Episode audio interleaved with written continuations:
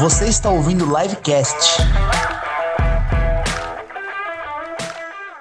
Fala galera, boa tarde, boa noite, boa madrugada para quem está acompanhando a gente aqui, o nosso podcast. Começando mais uma edição aqui, direto da Live Universe. Prazer muito grande estar aqui com vocês, Henrique Gasperoni na área. Hoje eu tenho um convidado para lá de especial, novamente comigo, Alex Leite. Tudo bem, cara? Beleza? Joia? Joia. Você já segue o nosso canal lá do YouTube? Mas faz tempo, né, cara? Faz tempo? Bom, se eu não me seguir, quem vai seguir? E você viu as palestras que nós temos essa semana? Opa! Então vamos lá, vamos repassar aqui, galera. com carinho as palestras. E né? quem não está seguindo está vacilando, né? Então, quem não segue, vamos lá, pessoal. A palestra na área, pessoal da área de RH, o João Carro, CCO da Prisma Brasil, e a palestra. A galera de Supply Chain, Lio Tobias, da Unilever, deu uma palestra lá sobre Supply Chain. Da área tributária, Clauber Gomes, da LG. E o livecast da semana passada com o Gabriel Vila, foi genial. E os cortes aqui. Vila, um abraço, foi show de bola. Muito bom. E saiu mais um episódio do Ir na Prática com o Mr. Alex. Olha isso aí. É bem prático. É, Tem a ver com o assunto que a gente vai falar hoje, sabia, Mas A gente vai falar de feedback. Só que em vez de falar um negócio meio genérico, eu falei só sobre SCI. SCI. Quem não Então, sabe, assiste. É a Tem lá um do canalzinho do jogo. Alex. E se quiser pode bater um papo com o Alex depois, vai lá no LinkedIn dele, bate Manda um papo, lá, troca uma faz ideia. comentário também, a gente responde por lá. Muito bem. E o nosso convidado de hoje, cara, ele sabe tudo sobre lidar com gente, né, cara? Ah. Você sabe que eu e o Alex aqui, nós somos um perfil que a gente gosta muito de pessoas, mas a gente tem um perfil completamente, acho que opostos, né, cara? Oposto. Dado que Vocês nós dois viemos de... opostos? Não, não, não. Nós dois viemos do de tecnologia. Ah, sim, sim. sim. É, a Nós gente, dois temos já histórico sabia. de Haiti. É, dois devs. Mas você sabe que eu e o Alex, assim, por mais que a gente tenha um perfil parecido, enquanto eu programava na área de open source, mundo aberto, um mundo meio rebelde, o Alex era o Windows, sabe? O cara Sempre tá... Microsoft. Microsoft quadradinha e tal. E quando a gente fala em lideranças e gestão de pessoas, a gente tem estilos diferentes, Bem né, cara? diferente. O Alex é o cara mais humano, ele quer, não sei o quê. E eu lá sou o propósito da mais empresa. treinamento, mais desenvolvimento. Henrique, vamos fazer! A gente é apaixonado pelo que faz, pra que mais precisa, sabe? Mas aí tá a graça. é, A graça do negócio é você mesclar esses perfis, saber usar o melhor de cada um, enfim. Então, Legal. Márcio Carcim, seja bem-vindo, meu cara. Muito obrigado, cara. Prazer Obrigado muito grande tê-lo aqui Obrigado. conosco. E onde que surgiu essa paixão por cuidar de pessoas, cara? Você era assim quando começou a carreira? Você começou onde e você já chegou cuidando de todo mundo? Pois é, cara. E, e é até engraçado essa história, vocês falando da carreira de vocês. Eu comecei minha carreira na área técnica, chão de fábrica. Eu era operador de máquina numa siderúrgica, né? E, e tendo feito um curso técnico logo no começo de carreira, eh, me jogaram lá. Era uma área que tinha 400 e poucas pessoas. Eu sabia fazer manutenção de motor, essas coisas assim. Passado, acho que dois, três meses de, de, de emprego, eu estava treinando as outras pessoas e ajudando quem estava chegando. E aí que começou a vir um pouco dessa essência, sei lá, com 18, 19 anos de idade, não tinha a mínima ideia que eu queria trabalhar com RH, mas esse lugar ali de ajudar, treinar, receber as pessoas que chegavam, dar feedback pro meu chefe, eu lembro até hoje que eu sentei na sala, então, eu queria que dar um feedback, chefe, ele me olhou, mas não, era para ser o contrário, né? então, dali acho que começou a paixão, né? E aí depois acabei enveredando no- em administração de empresas, dentro de administração, a cadeira de RH foi a que me chamou a atenção, e aí a minha carreira acabou indo um pouco por esse lugar.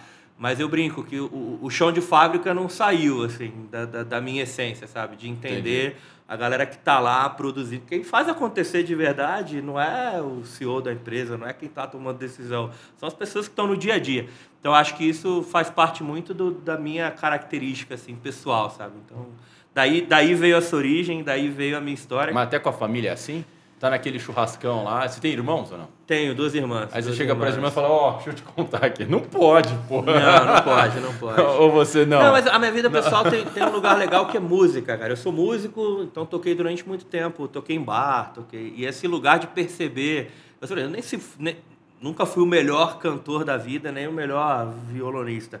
Mas eu tinha uma capacidade de entender o público e saber. Tava no meio lá tocando Titãs, que aí de repente eu via aquela mesa que não tava dando muita atenção. Eu sacava um Zé Ramalho no meio do caminho. Então, esse lugar de perceber nuances, de entender um pouco do que as pessoas sentem, o que, que é o desejo de cada um. E eu descobri isso cedo.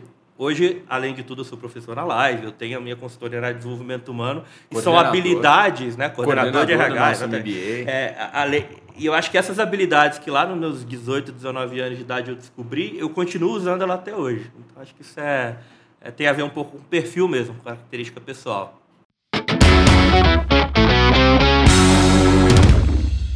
Não, e é muito louco, né? Eu, eu, eu acho é, muito interessante como a gente muitas vezes consegue usar o nosso hobby, né? Como Total. vantagens ou características depois do nosso dia a dia dentro da empresa como um todo, né? Eu acho que isso é mais, um- mais um fator que contribui para a gente continuar investindo fora da empresa, né? Porque tem muita gente que valoriza, não, o cara chega aqui às 8, sai às 9 da noite todo dia, é um puta funcionário e tal. Porra, será que é isso que você quer mesmo? Talvez, cara, puta, se ele tenha se ele tem atividade física, tem os hobbies, tem as coisas que ele gosta de fazer, ele vai trazer nesse ambiente externo insights importantes para o seu negócio, ou para a vida dele, né? Então acho que a gente tem que começar a valorizar a pessoa mais multidisciplinar, e não aquela que dá da vida, porque uma hora não. Não, você sabe que nesse, nesse momento, né? Eu tô estudando bastante. É, é- é o que você falou, Lifelong Learning tá na minha veia, né? Até porque é o que a gente faz, Sim. né? Então, eu gosto de ouvir podcast, eu gosto de ler livro, eu gosto de ler artigo, eu gosto de conversar muito com diretores de grandes empresas, que a gente faz muito aqui, tudo que vem da live aí. E aí eu tô de novo numa fase de comportamento humano. Acho que a pandemia me chamou para eu voltar a estudar muito sobre o tema. E aí você falou desse negócio da vida externa, né?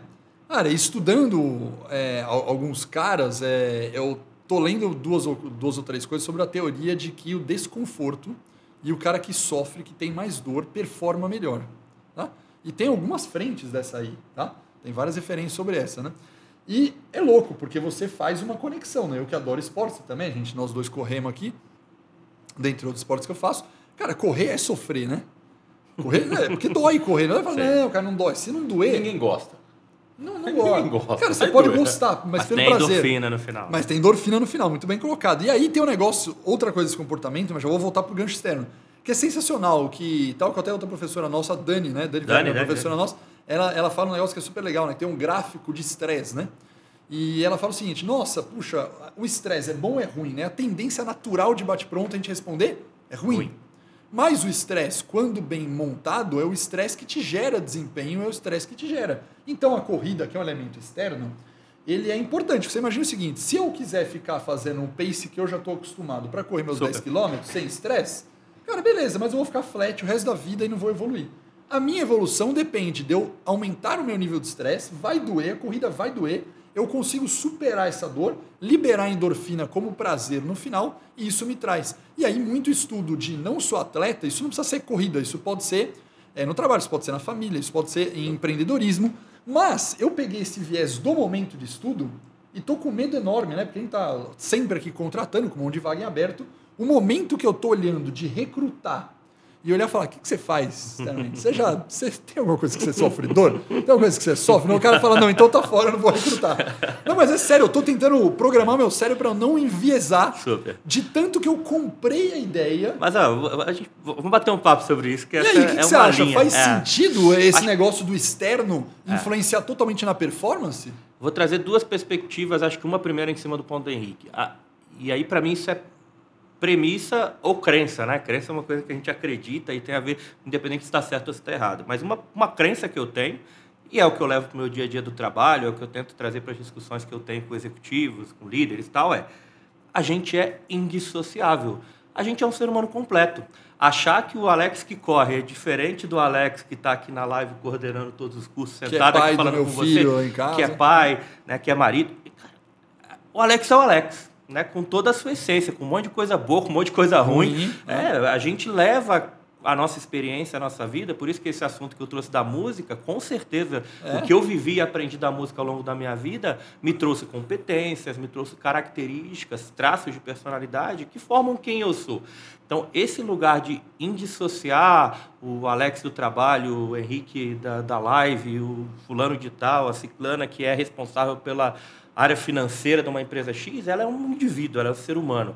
E eu acho que isso vai trazer um pouco até de outros assuntos para a gente discutir aqui sobre saúde mental, sobre os aspectos que a gente está como tema hoje. Né? Então, compreender que o ser humano ele é integral, primeiro ponto. E o segundo, que aí acho, talvez seja o gráfico que a Dani te trouxe, Eu tenho uma empresa chamada Flow, Isso. né? E ela, a origem da, do nome Flow não é tem um podcast do Flow também, né? Que é, É, super famoso famoso. e tal. A gente está com um podcast nosso também lá na empresa. E ele não é à toa, né? Ela- ele vem de um princípio, de um psicólogo chamado Mihai Csikszentmihalyi, e que recentemente até o Adam Grant tem um TED Talk falando sobre né, essa sensação que a gente está de blé, principalmente com a pandemia. E ele estuda exatamente esse ponto ideal Do estresse. do estresse. Né?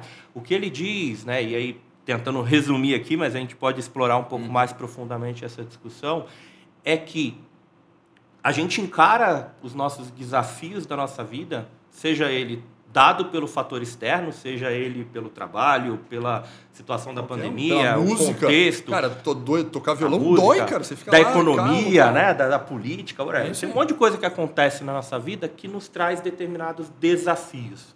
E a gente é exposto a esses desafios a todo momento da nossa vida. E a gente possui, no outro eixo do gráfico, um rol de habilidades para lidar com esse desafio. Então, tem desafios externos e tem desafios internos. Ninguém amarrou uma corda na cabeça do Alex, vai correr agora, Alex. Né? Você se desafia, você coloca esse lugar. Então, a gente passeia por esses estados de tédio, né, de putz, chatice. Eu estou fazendo o mesmo pace todo dia, vou desanimar, perdi a motivação. Então, a gente passeia por esses lugares a todo momento.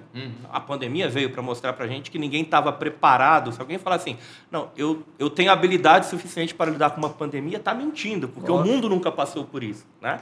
Então, esse lugar, e aí a zona da ansiedade, né, que ele chama ali da ansiedade sobre determinada situação, você que está ouvindo a gente acabou de ser promovido, você não está numa zona de conforto. Você está, putz, será que vai dar certo? Será que vão gostar de mim? Será que meu time vai aceitar? Será que eu vou atingir a meta que, que, que eu era um bom vendedor e virei gerente de vendas?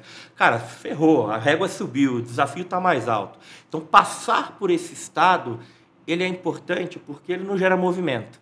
Né? Ele vai trazer a gente para um lugar que habilidades que eu preciso me desenvolver para que eu possa chegar no flow, que é o grande estado de satisfação, que é o grande estado efetivamente onde eu estou no meu nível máximo de performance, e aí a- toda a pesquisa do Mihaly é voltado para a felicidade também.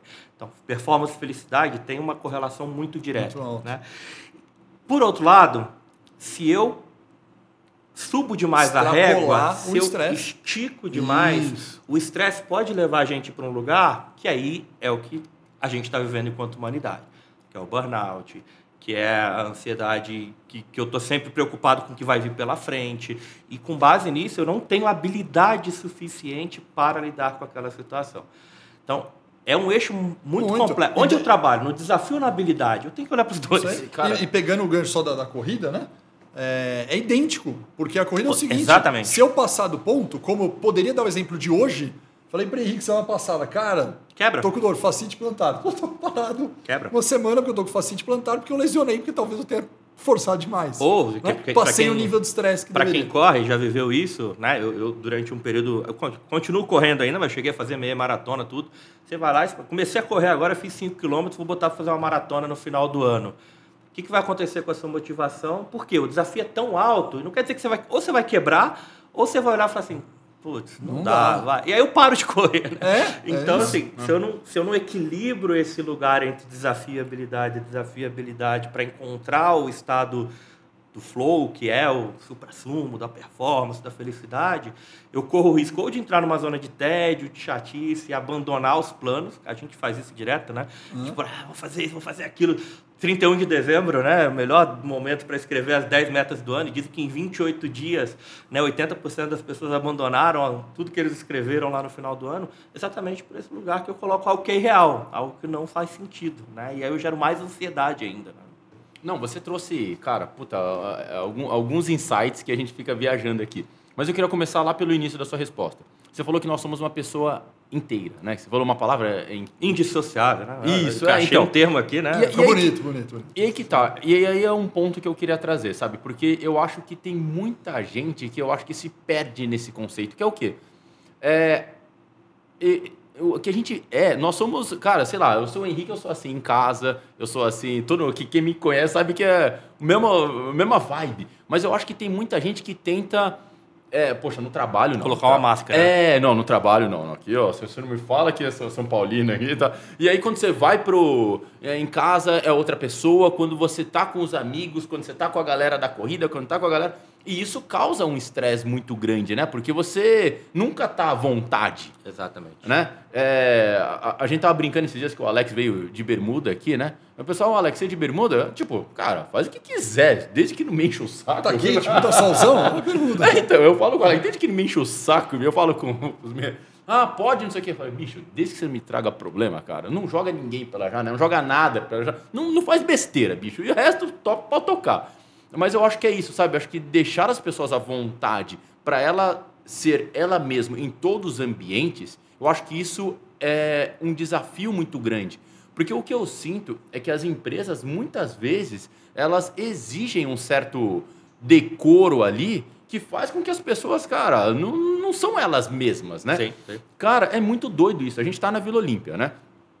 Estamos vivendo pandemia, né? Então, o pessoal que está nos ouvindo em 2023, saibam que em 2021, no dia 23 de setembro, ainda estava rolando o final de pandemia. Esperamos Sim, que seja o final. Mas é, nós comumente íamos almoçar aqui na Vila Olímpia e de repente chega uma galera, você vê que é, cara, galera da mesma empresa. É, é. Tá todo mundo igual, né? Aí chegou, ó, galera da outra empresa. Galera da outra empresa. Bicho, a galera vai meio que todo mundo vira um. Olha, nós somos aqui do segmento financeiro, nós somos do segmento, sei lá, varejo. Tecnologia, Tecnologia e tal. E vocês não acham que isso prejudica também muito é, esse lado de, das pessoas terem que ficar equilibrando o prato e vestindo máscaras diferentes? Máscara é uma palavra meio pesada, né? Sim, Mas sim, eu sim. acho que. Não, mas a- o termo até que se usa mesmo são as máscaras corporativas, né? Que, é- que é- que é o que, que você empresta para o cargo que você ocupa. Você não né? acha que tem gente que usa o sobrenome da empresa Ah, maior do que, sei lá, eu sou o Henrique da empresa tal? Sei, sei. Cara, você é o Henrique Gasperoni, cara. Sabe? Sabe? É, para mim tem uma linha muito tênue aqui, né? E aí eu falando um pouco do, do, do meu trabalho até dentro das organizações, porque se de um lado essa identidade, essa cultura organizacional, ela é importante porque ela gera afiliação, que é um comportamento humano, fazer parte daquele grupo, ter uma característica que identifica. Quer entrar no site da live, essa semana eu vi, porque a gente está com uma, uma vaga disponível lá, eu fui pesquisar lá no site, venha ser um liver. O que é ser liver? Né? Quais são as características Legal. que essa cultura traz? Então, esse lugar de, de reconhecer os aspectos culturais que fazem com que uma pessoa se dê bem dentro daquela cultura, que ela performe, que ela seja aceita, que tenha né, um, um fit cultural, que as empresas estão sempre falando, é muito importante. O risco é isso tirar a diversidade, a pessoalidade. Porque se eu coloco todo mundo igual, como é que eu vou ter pensamento diferente? Né? Se eu coloco todo mundo pensando exatamente do mesmo jeito, como é que eu inovo? Como é que eu trago perspectivas distintas? Então, é uma linha muito tênue entre identificação, entre características que são traços culturais, mas, e aí é uma crença, mais uma vez, uma crença minha, e eu acho que o mercado está indo para esse lugar. Né? A gente tem um monte de coisa no mercado hoje. A gente ainda tem empresas que são mais segmentadas, empresas onde todo mundo ainda coloca aquele uniforme corporativo, seja ele da Faria Lima, seja ele dentro do ambiente fabril, por questões de segurança, inclusive. Mas eu acredito que o mercado está indo para esse lugar. Eu, eu sou um, um otimista por natureza, né? Então, eu acredito muito que as empresas estão enxergando esse lugar de que as pessoas possam ser de verdade quem elas são. Né? Independente se eu gosto de vir de camiseta ou se eu uso terno, eh, se eu gosto de correr ou se eu gosto de pintar, se eu gosto de- se eu sou mais introspectivo, né? ou se eu sou mais extrovertido. Então, esses traços individuais que fazem a gente ser quem a gente é, que fazem o Henrique ser o Henrique com as suas fortalezas, com as suas vontades, eu acredito que esse é um movimento, mas que não é um movimento simples, gera atrito, né? Então, co- como que eu líder lido com essa situação? É, já falando do ambiente que a gente está vivendo, dos impactos disso nas questões de cultura e nas questões sobre saúde mental. As pessoas estão em casa, né? Ou grande parte das pessoas ficaram em casa durante um período, onde os aspectos comportamentais, em casa eu posso estar de bermuda, né? E aí como é que eu volto para o trabalho agora? Como lidar com essa Na bermuda, se ambiguidade? for simpático. né? Em Oi? casa, eu posso ficar de pijama. Pode ficar de pijama, né? Inclusive, né? Então, eu acho que a gente está vivendo um momento muito importante assim da nossa da nossa é, jornada ou da nossa transformação do ponto de vista não só da transformação digital que eu falo que já usando uma frase que eu já falei com Henrique, com, com o Alex não, nós somos de TI transformação digital para mim não tem nada a ver com TI né? Sim, TI é, é. só um, um, dos meios um para dos elementos da transformação digital facilitador a, a, questão tem muito mais a ver com a capacidade do, do, do ser humano ser atendido naquilo que são suas necessidades como ser humano né? seja ele comprando um, um, um, um, aplicativo ou comprando um equipamento novo, né? do que necessariamente só as questões tecnológicas. Então, acho que a gente está vivendo um momento assim, muito importante de inflexão, e como um otimista que gosta de ver o, o, o copo cheio, eu acho que a gente vai para esse lugar de cada vez mais respeitar o indivíduo como ele é. E aí, vou pegar o gancho do como a gente começou, só para fechar sim, esse sim, assunto, sim. porque a gente falou diversidade, da individualidade, e eu falei dessa questão de performance com sofrimento e estresse, né? Sendo polêmico agora, né? É, eu, Adoro eu, essas eu, polêmicas. Eu sei minha resposta, né? A pergunta é: você sempre. acha que, por exemplo, você, não você, vou por eu, né? Porque você, você vai responder que não. Mas você acha que eu devo agora passar a contratar todo mundo, só pessoas que praticam esporte com alta performance, e isso para a live vai gerar uma performance maior dentro da live? Não. Mas por que, que, se o cara trabalha é, em performance? Opa, o que eu acredito, Alex, é que pode ser que um cara nas artes tenha o mesmo flow de quem atinge isso no esporte. Ou que um cara que gosta de, sei lá, patinar, que gosta de criar coisas novas, ou que gosta de ir com a família no final de semana e fazer um churrasco bem melhor do que ele fez na semana passada, e aí para isso ele está aprendendo a cozinhar, ou com outras características, e aí que entra um pouco nessa questão da individualidade inicial que eu falei. O Alex é o Alex, né? Pode ser que um cara que também goste então, de a resposta não, que obviamente eu não. sei que é não. Mas aí, vou agora provocando de novo, Super. é legal. Você falou, pô, então não é só esporte, mas eu posso pegar um cara que performa na arte, que o cara performa na música, um cara que pegou e, como você estudou música pra caramba, cara, pra você tocar bem violão, Super. cara, é quantas horas de repetição, treinamento, dedo calejado, esforço, dor, não deu certo, errou, ficou com raiva, estourou a corda e. Cara, são anos ali de rodagem para você ficar. Mas então vamos lá: música, arte, esporte, churrasco, comida, culinária. Relações familiares. Que, mas você acha que eu devo entrevistar e tentar encontrar o cara que sofreu, doeu, superou, e esse, independente de qual área seja, eu preciso contratar esse cara e se eu usar isso como processo seletivo, eu performar melhor na empresa? Eu não chamaria de quem sofreu ou, ou, ou gerou desconforto. Eu, eu, entenderia um pouco do contexto. Que aí tem a ver Vamos chamar de desafio, né? só para não. Exatamente. Né? Qual o desafio que ele viveu? Como ele lidou com esse desafio? Isso. E aí, ou seja, com, com, base nisso, você vai encontrar habilidades. E que às vezes a mesma habilidade que eu encontrei no cara da corrida, que é persistência, disciplina, acordar às 5 horas da manhã e fazer o treino toda semana durante um ano e meio para conseguir atingir o pace X na maratona, pode ser o cara que acordou cedo também para poder vender bala no final, porque ele tinha que trazer dinheiro para casa no final do dia. A, a, competência por trás disso, que é disciplina, tá ali. Tá ali. Independente Mas do é contexto. é importante identificar. Exatamente. Por isso que eu falo, é contexto. Qual o desafio que ele viveu? A partir daí, que competência, o que característica, habilidades, skills, whatever, o nome que a gente quiser dar, que fez com que essa pessoa performasse naquele, naquele lugar. E aí, pode ser nas artes, pode ser vendendo bala no final. Pode... A gente tem um evento Pitch Bootcamp, que é o que a gente fala. No final Isso. das contas, o que a gente está procurando né, ajudar as pessoas é trazer aquilo que é o melhor potencial delas. Né? Aquilo que efetivamente ela conseguiu desenvolver, crescer, aprender né, dentro da, da, da, sua jornada de vida. Você falou de lifelong learning e a gente está numa jornada de aprendizado ao longo da nossa vida.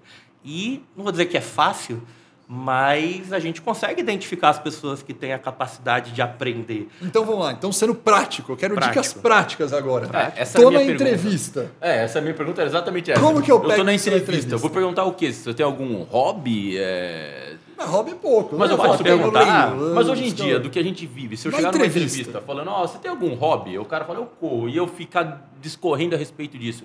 É legal? Tem algum problema ou não? A gente pode fazer uma entrevista como a gente está fazendo agora, porque a gente está descobrindo histórias de vida, né?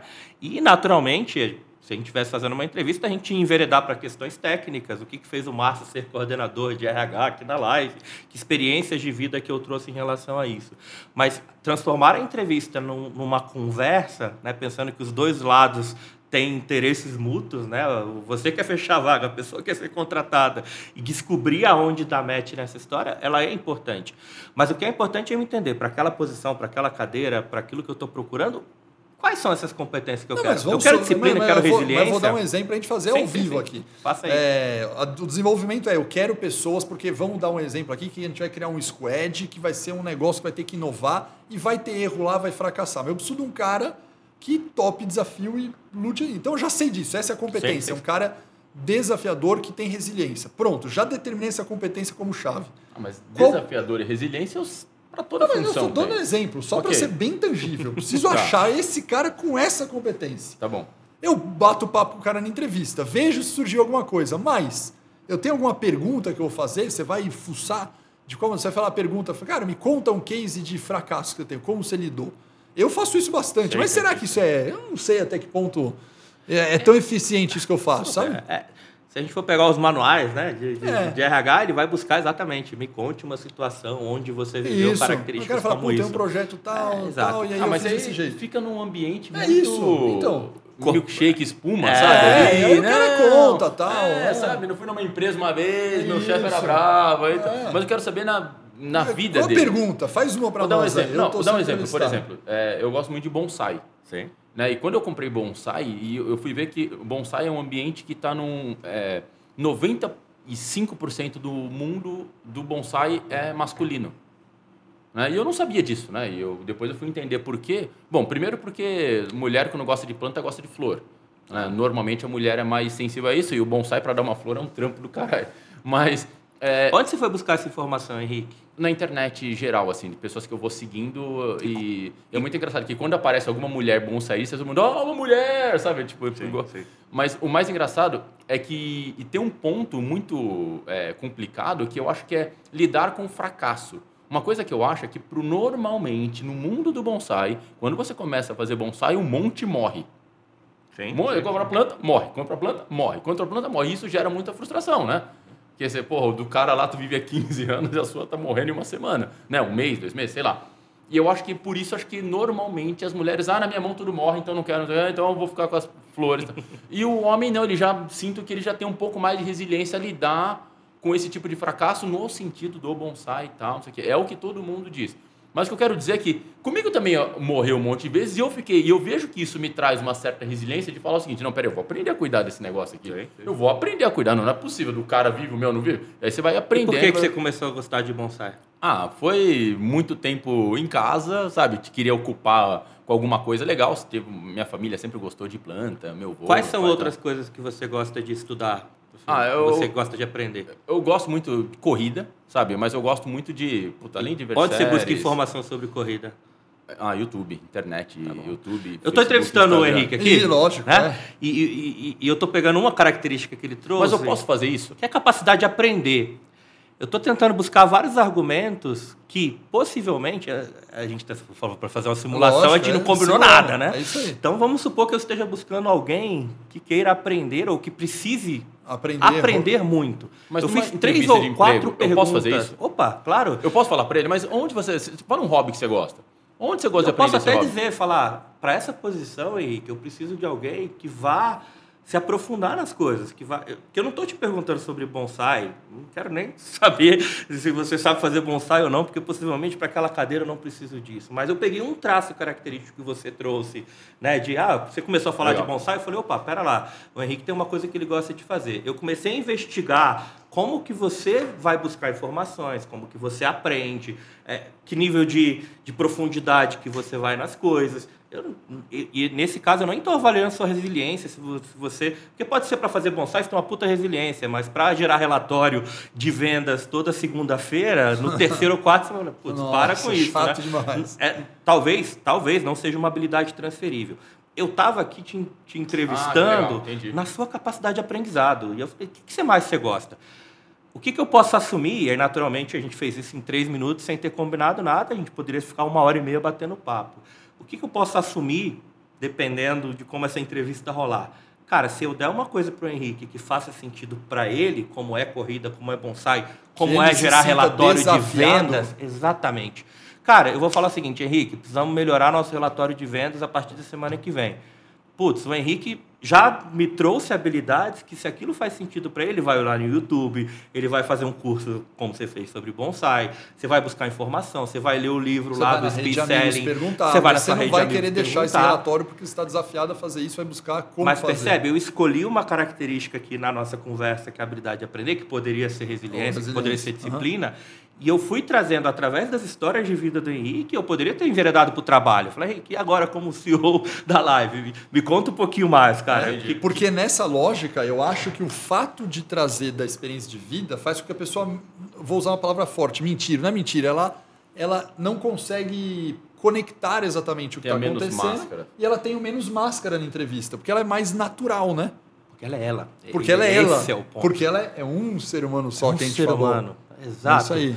E eu acho que agora falar assim, pô, Cassi, então beleza, agora eu vou aplicar, vai dar. Não, vai dar errado. É errado. Porque é gente, cara. É complexo, né? E por isso que o processo seletivo é, ele, ele chega a ser cruel, né? Você achar que uma hora de conversa. Chega a ser cruel. meia, Não, tem uma, tem uma engraçada que, É que eu montei foda. uns roteiros, eu adoro é, estudar entrevista, né? E eu montei uns roteiros de entrevista, eu comecei a rodar. E aí o Henrique, numa dessas, caiu numa entrevista comigo, né? E aí tem uma pergunta que pergunta assim, né? É, você gosta de viajar, assim? Que a gente bolou essa pergunta, né? Você gosta de viajar? Você fala, puta, eu gosto de viajar. Mas, cara, por onde você gosta de viajar? Aí você começa a falar, puta, eu gosto de viajar pra lá tal. Eu, eu pergunto pra você, legal, mas como que você se planeja pra essa viagem? Aí você já vê a pessoa, porque ela falou que gosta de viajar, ela diz, não, cara, faz o seguinte, eu abro o plano de Excel, começa a pesquisar o negócio, começa o preço, põe, põe no Excel, já calcula, já calcula, e a pessoa fala naturalmente. Tem outras pessoas que falam, você gosta de viajar? Sim. Como que você se planeja? Ah, eu... Puta, isso aí minha esposa que faz, né? Ah, mas sua esposa faz, mas como que você se organiza em termos de pagamento? Ah, eu separei um dinheiro lá, cara, eu levo dinheiro, se acabar, não sei o quê, mas e, né? Aí você, com essa pergunta, a gente consegue, ela não é infalível, Não, mas claro, a, gente, claro, a gente vê se as pessoas se planejam um pouco organizadas, se ela tem organização, sentido de planejamento ou não. Aí o Henrique é engraçado, que ele não estava brifado nisso, ele não sabia. Ele falou, cara, se você perguntar de viagem pro cara na entrevista, qual é o sentido do negócio, né? Só que eu não tinha falado com ele, né? E parecia estranho. Só que eu testei essa pergunta por curiosidade aqui no, na live. Então, o que, que eu fiz? Quando a gente teve a ideia, falou, cara, vamos testar? Vamos. Pega cinco caras que são organizados e cinco caras que não são. Aí a gente chegava para os funcionários aqui e fala, cara, você gosta de viajar? Gosto. O que, que você faz?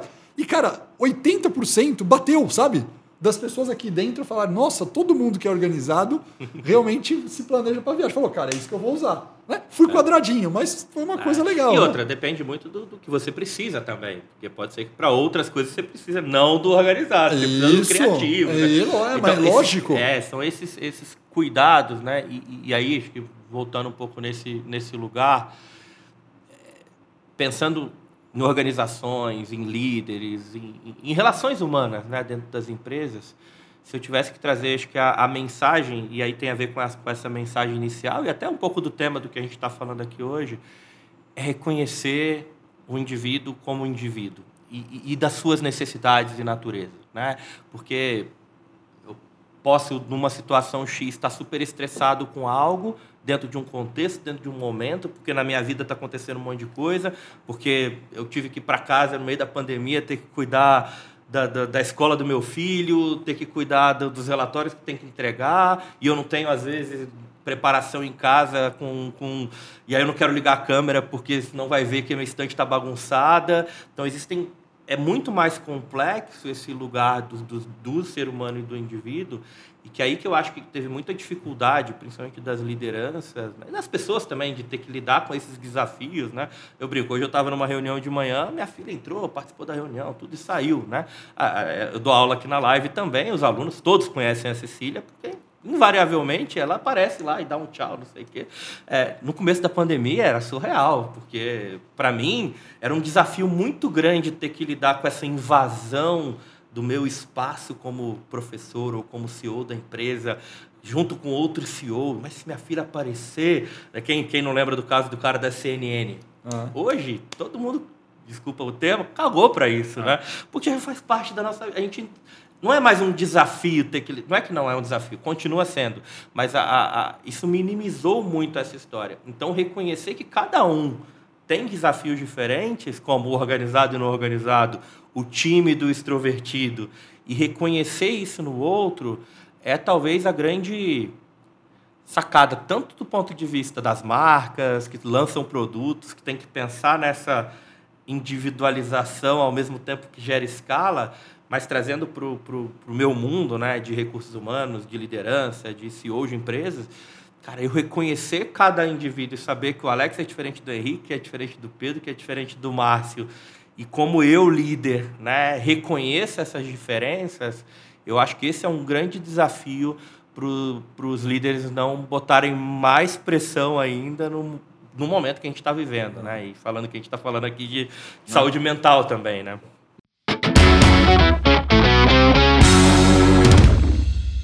Não, quando a gente fala de saúde mental, principalmente, a gente, eu concordo plenamente com o que você falou e eu entendo que esse é um desafio muito grande, né?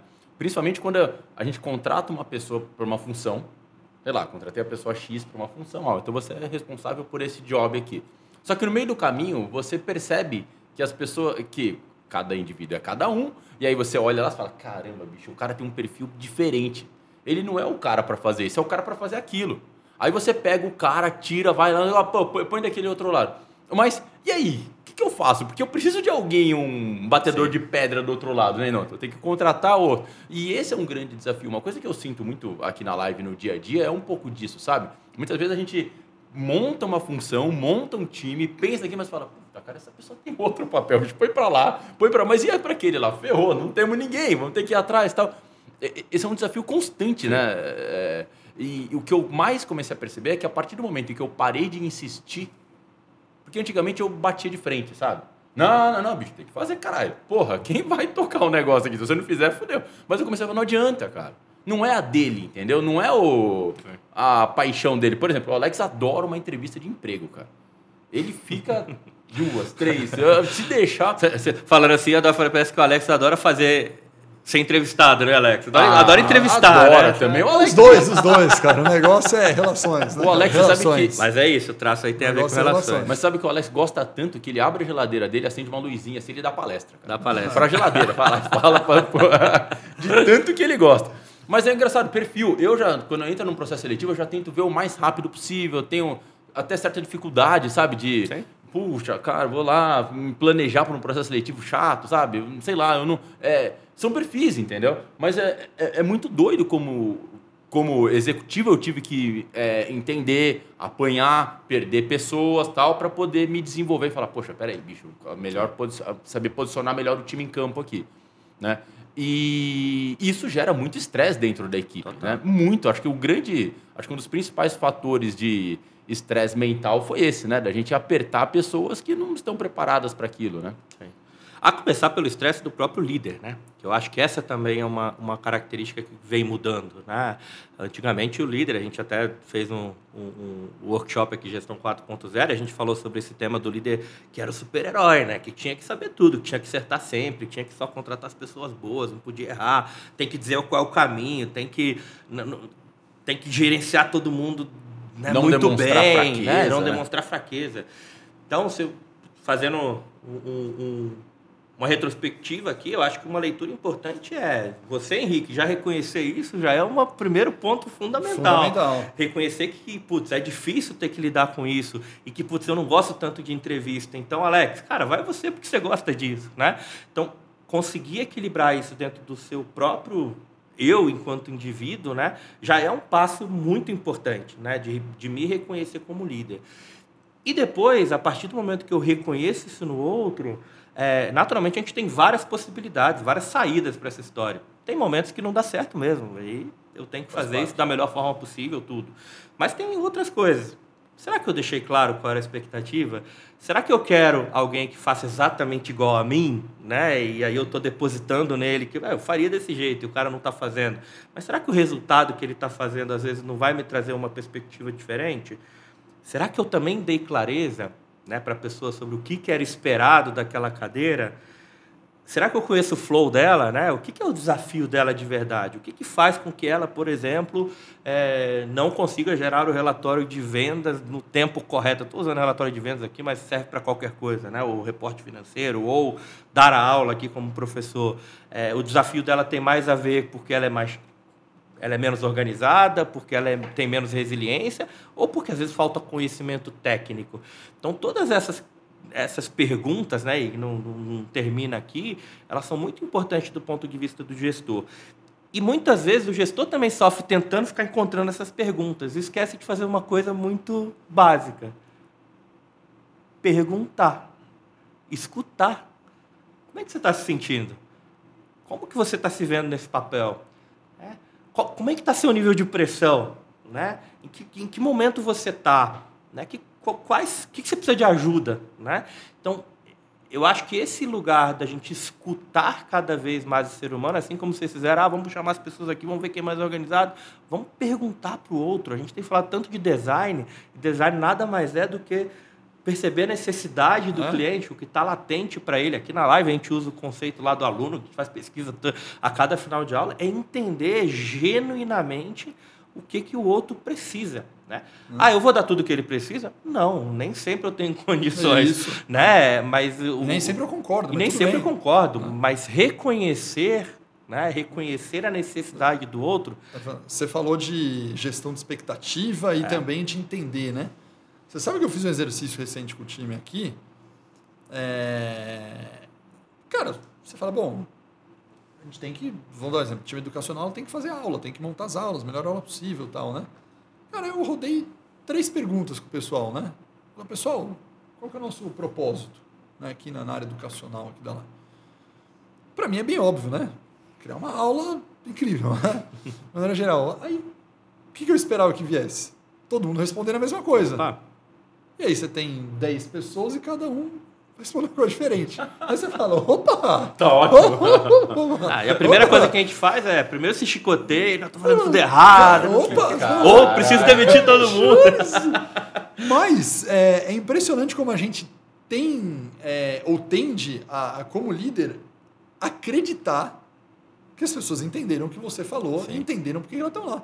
E quando você faz uma pergunta tão simples quanto essa, Aí eu fiz uma outra pergunta, que eu, inclusive eu aprendi no, no, curso de coaching que eu fiz tal, que era quais são as três atividades que você faz que gera mais valor? O que você espera que, de maneira geral, as pessoas, por fazerem coisas semelhantes, viessem respostas semelhantes? Sim. Cara, deu para listar 15 atividades na lousa e era só três de pessoas que fazem a mesma função. Sim. Aí você olha e fala, opa, é, não está tão alinhado assim. Sim, sim. Né? A, a, expectativa minha é uma coisa, da equipe é outra e não está alinhado. Você fala, cara, não é possível, velho. E, e às vezes tem descobertas. Tem e aí é o que você falou, você chicoteia? Sim, porque você fala, cara, no, no fundo, no que fundo, eu, tô fazendo eu de errado, né? culpado, né? né? Porque, cara, eu passei pouco propósito, porque eu engajei pouco. Você fala, pô, legal, posso tratar bem a pessoa, ver o que está motivada, mas a pessoa não estava com a essência do negócio, né? Sim. É muito louco pensar nisso, né? Que a gente tem a impressão, mas se você não escutar e perguntar é isso aí. Cara, um exercício básico, básico, básico, não, você não percebe. Você acha que sim, mas não está. E, e, que tem muita coisa por trás. Primeiro que você pode descobrir que, que as três que você achava que era valor, de repente das 15, aí você fala, putz, tem coisa aqui que, que realmente. É, que é e que, que é um valor que eu não, eu não tô vendo, pensado. mas três ou quatro pessoas entendem que isso é muito importante, eu nunca tinha percebido. É? Então acho que esse lugar também do, do, do, E aí tem a ver com esse lugar do líder se colocar mais vulnerável, de estar mais aberto, de escutar mais, né? E, e, e eu te trazendo um pouco para para essa reflexão sobre não somente sobre a natureza do trabalho em si, que obviamente ela é muito importante, tem uma meta a ser entregue, tem uma performance a ser trazida, que é a questão do, do da, da, própria saúde mental mesmo, né? É porque que, como é que eu estou me sentindo, né? O que que o que, que, que eu vejo de que pode estar tá me tirando aqui do meu flow, o que está me trazendo ansiedade. E às vezes a gente também fica assumindo isso. Não, vou fazer isso porque as pessoas estão trabalhando de casa e não sei o que, não sei o que. Só que às vezes o que ela precisa é, sei lá, talvez bater um papo no final do dia porque ela ficou o dia inteiro sozinha em casa trabalhando e ela quer só um momento ali de conectar, um momento de atenção. Tem um ritual que a gente estabeleceu lá na nossa empresa logo no começo da pandemia e, e foi nas primeiras semanas, ah, duas ou três reuniões eu senti que o clima não estava legal, falei, ah, galera, vamos fazer um check-in emocional. A gente chamou de check-in emocional. Isso tem um ano e meio que a gente faz.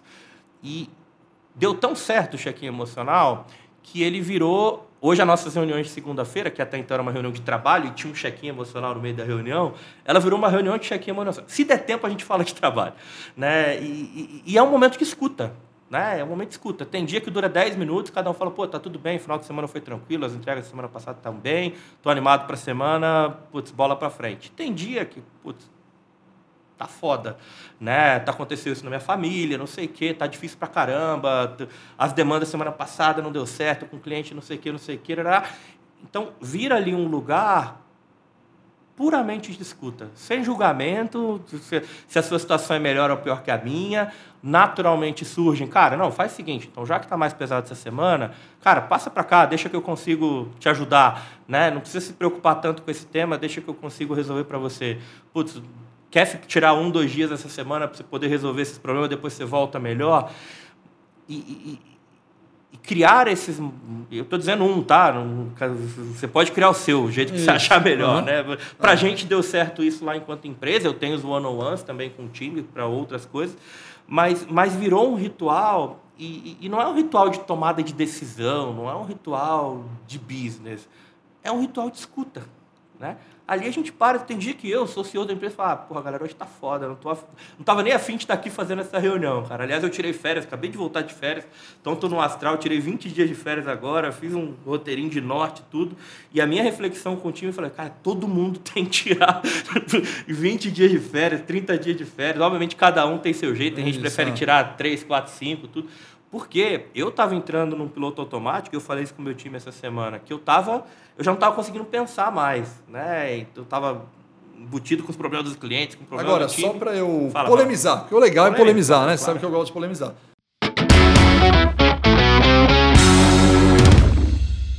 Isso aí você fala, pô, legal essa ideia do Márcio, né? Vamos fazer cheque emocional com a equipe, a gente bate um papo, tá? parece incrível, né? Mas eu poderia falar que isso aí vira um tremendo de um muro de lamentação. Opa Cara, aí você vai pra reunião, o cara fica falando problema, o cara que fica chorando, o cara, em vez do cara trabalhar, o cara não entrega nada e o cara só vem toda reunião encher o saco e reclamar muro da manutenção e eu não tenho paciência para isso porque aquele cara não entrega. É óbvio que eu tô forçando a barra para polemizar. Sim, claro, claro. Mas, claro. e aí? Pode é ser, você... pode ser, pode ser que aconteça. Eu acho que tem, tem uma Você questão... nunca sacou isso de falar, pô, aqui é muro da lamentação e, cara, o cara já, fala, fala e não faz nada? Já. Em alguns momentos com o time, sim, e, e e a gente criou outros momentos para entender um pouco mais do que estava acontecendo. Né? Naturalmente, não é um lugar de caças bruxas, mas se alguns sinais aparecem, a gente precisa tratar isso dentro de outro fórum. Porque o ser humano para reclamar é bom, né? É, o, que, o que eu ia trazer aqui, Alex, e, e aí por isso que eu falo, esse, esse negócio, cinco receitas para liderar seu time, eu não acredito muito nessas coisas. Até porque teria uma é, 100, na verdade. É, exatamente, mas o, e aí, trazendo, acho que um ponto que, que é um pouco anterior a isso, né? se eu tivesse que. Eu acho que as empresas e os líderes, né? As empresas não, porque as empresas não são. Não existe um CNPJ, existem pessoas que estão por trás daquilo. Mas criar espaços onde as pessoas tenham segurança para, inclusive, transformar isso no muro de lamentações. Né? E, naturalmente, o time vai dando um pouco o tom, né? vai trazendo isso, e, e, e, aí o meu papel como líder ali... É mediar para que isso não é aconteça. mediar para que isso aconteça. Eu já transformei a reunião em muro de lamentações, porque eu também estava puto, porque eu também sou ser humano, porque eu também vivo com os meus problemas, tudo. Nessa hora, o papel do time é escuta, e já teve pessoas do meu time que falaram, porra, mas você estava chato pra caramba naquela reunião, né? Porque eu criei um espaço de segurança para que as pessoas também pudessem se abrir, pudessem trazer as visões dela. Agora, mais uma vez, como não existe uma receita de bolo, é complexo. Eu tenho um cara que não está performando e toda reunião o cara usa para reclamar dos clientes. Já teve uma, eu falei, pô, galera, tá bom, né? Já falamos Já. demais dos clientes aqui, né? O que, que a gente pode fazer para resolver? O que, que vocês esperam de mim, né? Eu posso fazer alguma coisa? Não, assim, a gente, a gente só quis desabafar. Então tá bom, beleza? Se precisar de ajuda, levanta o braço. Mas é isso que eu, eu acho que a origem né, dessa conversa aqui é, é, criar espaços de escuta. Porque a gente tem dificuldade de escutar. A gente tem dificuldade de escutar o cliente, né? O cliente está lá dando um monte de mensagem para a gente, está reclamando e puta, a gente não está escutando. É, a gente vive isso aqui na live é, com os nossos alunos, né? Puta, tem vezes que eu bato o olho na lota e digo para o aluno, cara, e aí, está pegando, né? O que a gente pode melhorar? Então, escutar de verdade, que apesar de ser uma coisa que faz parte da natureza humana, que é ouvir, a gente tem dois ouvidos para isso, é muito difícil a gente escutar de maneira genuína. A gente cria julgamentos, a gente cria uma série de coisas. Então, é, resumindo aqui essa história, e isso serve para perfis diferentes, né? Eu como líder, tem uma pessoa que não está performando, tentei, coloquei no lugar errado, é, cara, escuta, escuta de verdade, porque pode ter muito mais coisa acontecendo por trás ali daquela conversa. putz, da, da, do muro de lamentações, da pessoa estar tá mais cabisbaixa, da pessoa estar tá mais triste naquele dia. E que às vezes pode ser algo muito simples, mas também pode ser algo mais profundo. Uhum. Então, se eu não crio esses mecanismos de escuta, né, eu posso estar perdendo a oportunidade de, primeiro, contribuir para o ser humano, porque a minha essência diz isso. Né? Eu quero que as pessoas sejam melhores naquilo que elas fazem, mesmo que seja em outra empresa. Às vezes acontece isso mas também para performance. Porque é, esse é o ponto. Porque se a pessoa não está feliz, se ela não está com problema em casa, se ela não está conseguindo entregar porque não está claro, ou se ela está transformando, a pessoa também não vai performar. Não, vai. não adianta, né? Então acho que é uma relação ganha-ganha.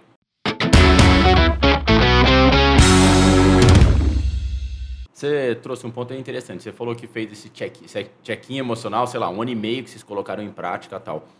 É, você acha que já deveria é, estar com esse processo há muito tempo atrás? Porque o que, que eu digo para você? Você acha que esse momento que a gente está vivendo de saúde mental, burnout e tal, é algo novo? É algo que a pandemia nos trouxe? Ou sempre esteve e a gente meio que. Você sabe? É, sempre teve mesmo tal? Ou é algo que exponenciou de uma forma, sei lá, se a internet, se as redes sociais de alguma forma exponenciaram o problema? Boa. Vou trazer uma perspectiva minha e, de um lado, alguns estudos por trás disso. Né? É... Tem até uma curiosidade, a gente fala do termo VUCA, né? que a gente acha que é novo. O termo VUCA surgiu nos anos 80 num contexto de, de exército. Por isso né? que agora é BANI. Agora é BANI, é. né? Daqui a pouco eles criam uma sigla, sigla nova que, no uhum. final das contas, tem, tem tudo muito a ver. Primeiro é condição humana. Né? O ser humano, né, por natureza, se a gente fala depressão, aspectos né, de, de, de, lidar com o trabalho, eles fazem parte da nossa história humana. Se eu não sou parte de algo, né, eu tenho certeza absoluta que lá nos tempos de Henry Ford, nos tempos lá dos artesãos, as pessoas também ficavam puta com o trabalho, também ficavam tristes. Então, assim, tem uma questão que é a natureza humana. Né? Então, acho que a ansiedade, os fatores que a gente está explorando aqui, eles fazem parte um pouco da nossa história naturalmente o mundo VUCA, BANI, tecnologia, internet, quantidade de informações que a gente Redes recebe e ter que digerir, né? É, é, e aí tem a síndrome, né? o FOMO, né? Fear of Missing Out, que é o medo de estar por fora. Hoje eu ouvi uma outra que eu não vou lembrar, mas é, é Fear Opinion to Other Person, se eu não me engano. É o que as pessoas pensam de mim, ela vai trazendo mais elementos que aceleram. E aí tem estatística para isso, né? Como a gente está no Setembro Amarelo, eu estava fazendo algumas pesquisas sobre o tema, né? trazendo que o tema depressão, o tema insatisfação no, trabalho, que pode depois derivar a um processo de depressão, ele passa a ser uma das maiores síndromes né, de doença pesquisadas pela OMS já a partir desse ano. Né? Então, é, e aí tem um contexto naturalmente de ambiente. Então, então, primeiro é natureza humana, os sentimentos estão ali, as emoções, os estresses, as ansiedades. O cenário muda acelera isso. Então, à medida que eu tenho mais informação, que eu tenho mais é, coisas para fazer ou mais respostas a dar para a sociedade, para a família, com dinheiro, com enfim, com uma série de fatores, economia e tal, vem a pandemia. E aí, para mim, o que eu acho que a pandemia trouxe, Henrique, sendo, sendo bastante é, é potencializar isso, né? Você então, acha seja... que pela vibe do momento que a gente estava vivendo, olha, só notícia ruim na TV, não tem jogo do Coringão, não tem Champions League, não tem mais nada, não tem show, não tem bar, não tem é, trancado em casa, vendo uma notícia, não tem vacina, é. tal, isso aí contribuiu com certeza isso potencializou muito, isso potencializou por uma série de fatores, né? É, o ser humano gosta por natureza de certeza. E para mim esse é o principal fator. A gente gosta de, ser, de saber o que vai acontecer no futuro, né? Quero saber, vou, vou, entrar no emprego, vou ter isso de previsibilidade, vou comprar uma casa, vou contratar um MBA na live, sei que eu sair daqui eu vou ser empregado. As pessoas gostam, a gente tenta dar certeza para nossa vida, a gente quer saber o que vai acontecer com a gente no futuro. Quando a gente passa a não ter certeza, né? É, obviamente o cenário ainda está complexo, mas já existem alguns sinais que mostram, olha, putz, o contexto vai um pouco para cá, vai um pouco para lá.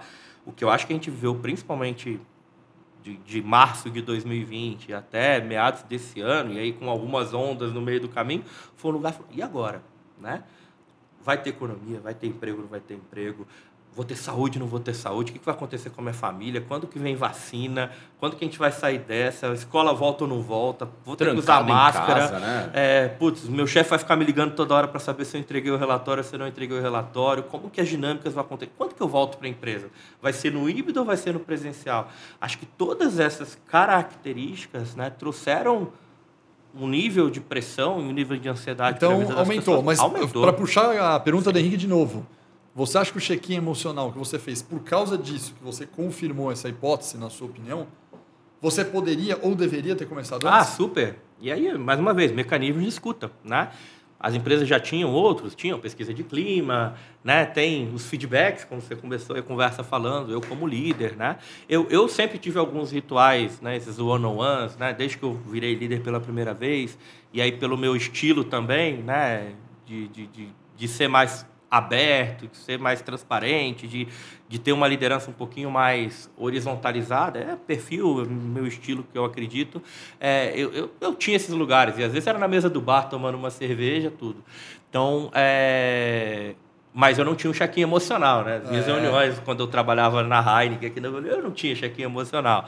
Então, ele foi um mecanismo que... E é o que eu falei, hoje a gente continua tendo check-in emocional. Isso. Obviamente, diferente do que aconteceu um ano e meio atrás, e a gente até a gente no começo do ano revisitou algumas, alguns é, rituais nossos de governança e de cultura. E uma coisa que a gente estabeleceu, segunda-feira é a nossa reunião de conexão. Porque é isso, quando a gente se conecta no trabalho, ah, vamos, vamos desenhar aqui um projeto para o cliente X, ou vamos estar em sala de aula. Né? Ou quando a gente fazia reunião de resultado, a gente faz ainda toda, uma vez por mês, a gente tem lá uma tarde ou uma manhã que a gente se reúne para reunião de resultados. É, a gente não estava se conectando, a gente estava conectando com o trabalho, a gente estava negociando prazos, né, revendo prioridades sempre rola uma piada ou outra, porque o nosso clima na, na Flow, nosso estilo de, de cultura é uma cultura mais, mais, mais leve, vamos dizer assim. Mas a gente não tinha um momento de conexão. Então a gente transformou essa reunião, que eu falei, se der tempo a gente fala de trabalho, né? Porque ela virou uma reunião de conexão. O objetivo dela é, cara, vamos nos conectar, vamos falar o que está rolando. Final de semana, eu tomei vacina, fui para casa dos meus pais, aconteceu isso, minha filha caiu, whatever. Virou uma reunião de conexão. Que e aí, mais uma vez, né, do ponto de vista de cultura, eu acho que eh, as empresas estão tentando encontrar esses elementos, porque onde aconteceu a conexão aqui na live, por exemplo, né, antes da pandemia? Jogando videogame ali. Eu vim aqui na hora do almoço, tava a galera um xingando o outro, né? Tava no nos, videogame, no nos eventos que acontecia, no barzinho depois. A gente perdeu esses espaços. É difícil. Vamos fazer uma live aqui para a gente jogar videogame junto? Dá para fazer, se fizer sentido, beleza. Mas assim, esse espaço que a gente tinha, saía da reunião, a gente vai sair do livecast aqui agora, botar máscara, tudo, a gente vai no café e vai falar como foi, fala, pô, Alex, aquela parte que você falou foi legal, isso daqui não foi, não sei o quê.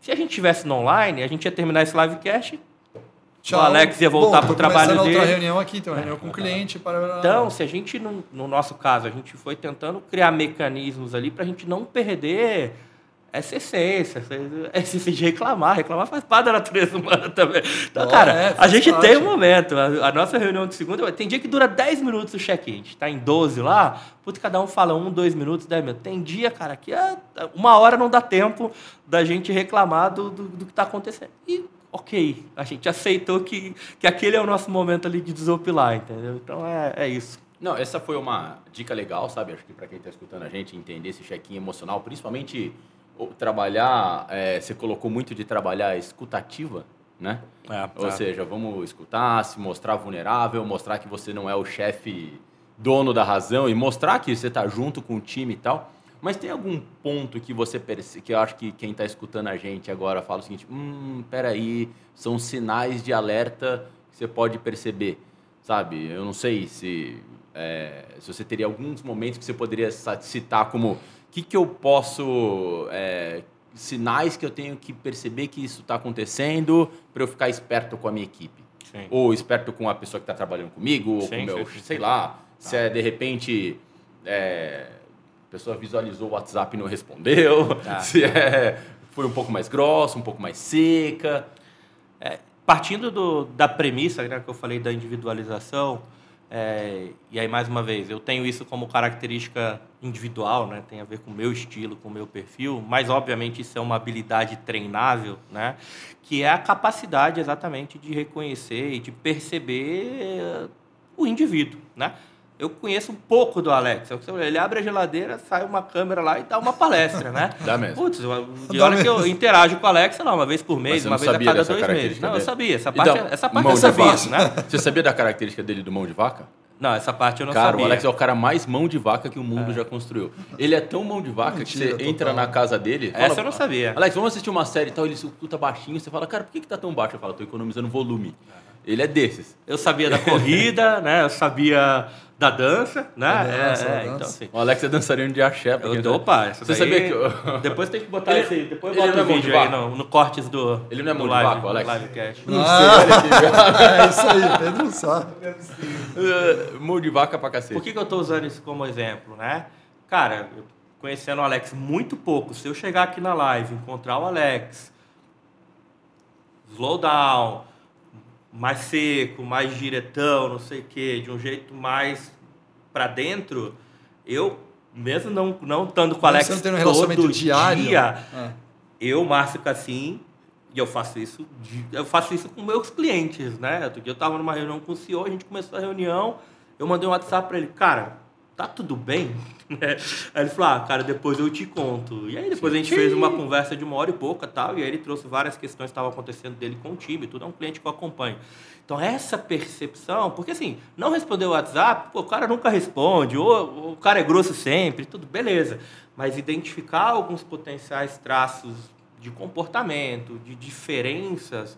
E aí por isso que eu falo, primeiro eu preciso conhecer. Se eu não conheço meu time, se eu não entendo dá, as né? necessidades, se eu não entendo putz, quem é cada um, é, meu time, eu tenho 12 pessoas totalmente diferentes. Não vou falar nomes aqui, mas tem gente no meu time que é quadradinho, quietinho, reunião quieta, pragmática, analítico, tudo. E eu tenho pessoa no meu time que é esporrento, que vai falar piada, que vai... E é importante, né? e- e- É ok, você é- é complementar, porque é o cara mais criativo, o cara mais pé no chão. No tal. dia que essa pessoa não tá tão assim, ou que a outra pessoa desligou a câmera, aconteceu isso outro dia, a pessoa ficou com a câmera fechada a, a reunião inteira, eu não expus, até por uma, uma, uma prática nossa, eu não fico, ah, puta, liga a câmera aí, fulano. É, é uma crença minha, tem gente que acha que tem que, que tem que forçar a barra, eu não acredito. Pela cultura eu da minha empresa. o limite. né? Se a pessoa É, não quiser, então- não vai. Mas eu falo, ô, liga aí, liga aí, pessoal, já não tô te Ah, vendo eu e tal. Não, e às vezes eu, Eu eu- sempre peço. nesse caso eu Sempre. cutuquei, falei, Sempre. pô, tá tudo bem e tal, aí a pessoa sempre peço pra ela não câmera. ligou a câmera, e, cara, terminou a reunião, falei, e aí? O que, que tá rolando?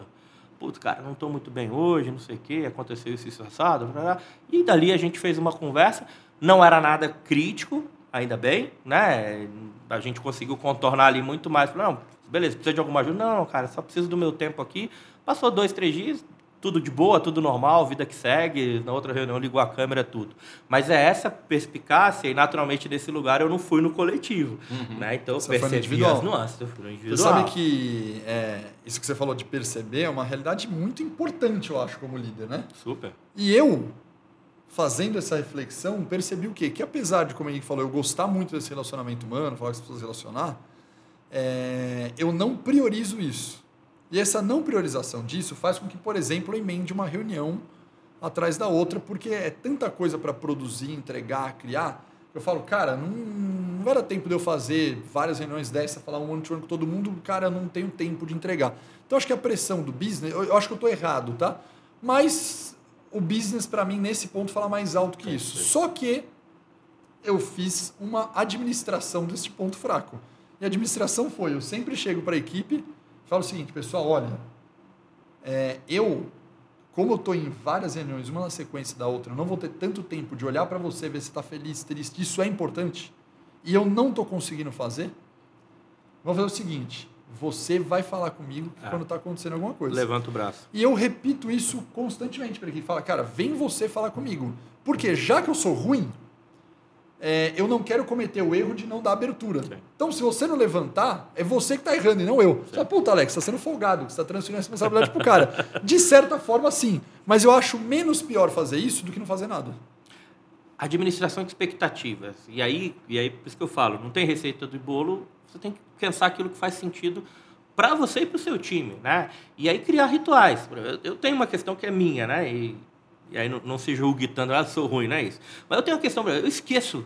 É, a gente tem uma gestão aberta já há muito tempo lá na Flow, a gente não tem, não estamos com escritório físico antes da pandemia, inclusive, então sempre foi um contexto de liberdade muito grande, de horário, uma série de coisas. E aí tem uma questão seguinte, a pessoa fala comigo, ah, assim, no dia tal, sei lá, dia 12 de novembro, Olha, vou ter um eu exame tenho um viagem, exame, né? não sei o quê. Cara, a minha regra o assim, Beleza. eu vou esquecer. Então, assim, não fique bravo comigo se eu marcar uma reunião nesse dia. A única coisa que a gente vai falar assim, lembra que eu te falei que eu tinha médico, então você não posso essa reunião. Beleza, eu não vou ficar puto com você, não acho que você está descomprometido, Uhum. mas também não pense que eu não... Porque eu não vou lembrar, é, não Mas vou lembrar. que é difícil? Porque uma coisa que eu percebo muito assim, né? É, principalmente quando eu tô aqui no escritório, eu sou uma pessoa que, puta, vira e mexe, paro, pra, paro de, ao lado de alguém, de um live, e começo a... Fala, e aí, cara, como é que tá? Você torce pra que time? Que nem eu te perguntei. Ah, Sim, sim, Vascaíno, e aí e tal. Pô, não precisava ter falado isso aberto aqui, o microfone, o microfone tava fechado na hora. cara. No, no, no, Se você, se você estiver escutando em 2023, o Vasco já pode ter acabado, inclusive, né? Ou tá na Ou Série não, B, né? Ou não, ou Ô, não. campeão mundial, Vascão. Que agora tem o Diniz lá, né, cara? Aba- O Diniz Abraço é. pro PO, meu grande amigo Vascaíno. PO, Diniz, o. Diniz vai levantar o Vasco, com certeza, né?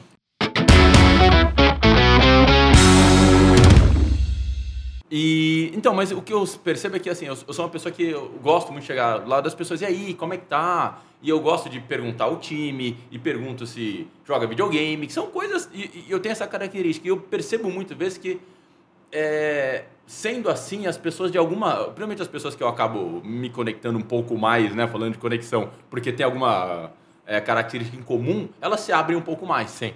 Fala, puta, Henricão, cara, tá foda, bicho. Minha esposa aqui e tal, não sei o quê. Puta, cara, aconteceu aquilo, final de semana aconteceu aquilo, meu cachorro, não sei o quê, tal. Mas uma coisa que eu sinto é que é difícil as pessoas entenderem que você, por mais que você fale, por- é difícil ter liberdade, cara. O cara chega É, pra você e lógico fala, que "Puta, é. Alex, cara, você não sabe, bicho.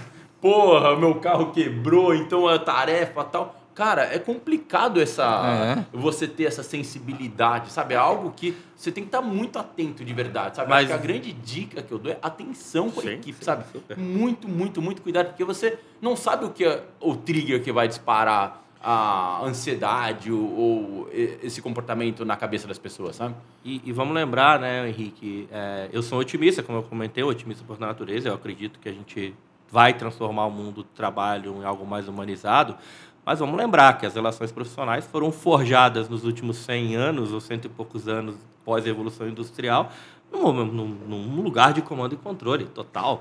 Né? O que a gente está falando de vulnerabilidade, do chefe não super-herói, de humanizar as relações, de estar próximo das pessoas, é algo muito novo, Novo, por né? incrível que pareça. Não, é, né? em termos de quantidade Então- de ano é novo. Então é Não, carga difícil. horária, conceito de carga horária, sabe? É algo, cara. Cara, pra você ter uma ideia, ah, na, Flow, quando eu saí do mundo né, corporativo, que eu sempre trabalhei como área de RH executivo, eu montei minha empresa, então eu falei, cara, eu quero montar uma empresa que tenha características que eu acredito. Uma delas é autonomia, liberdade, uma série de coisas. Nem todo mundo sabe lidar com isso. Né? Ah, não sabe. Então, né? então eu falei, cara, para mim não importa que hora você chega para trabalhar, se você tem médico, se você, você quer dormir até mais tarde.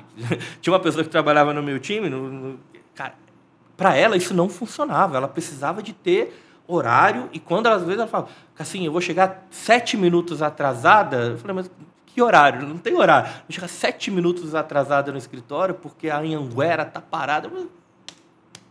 Mas para ela isso era importante. É aí que eu falo, a individualização. é- Então, se para isso era importante, ela queria me avisar todo dia, tudo bem. Não tem, eu tô. É, então, mas o problema disso é. Tem uma coisa que é um problema que a gente enfrenta aqui muito, né? E, to- e muitas empresas enfrentam, né?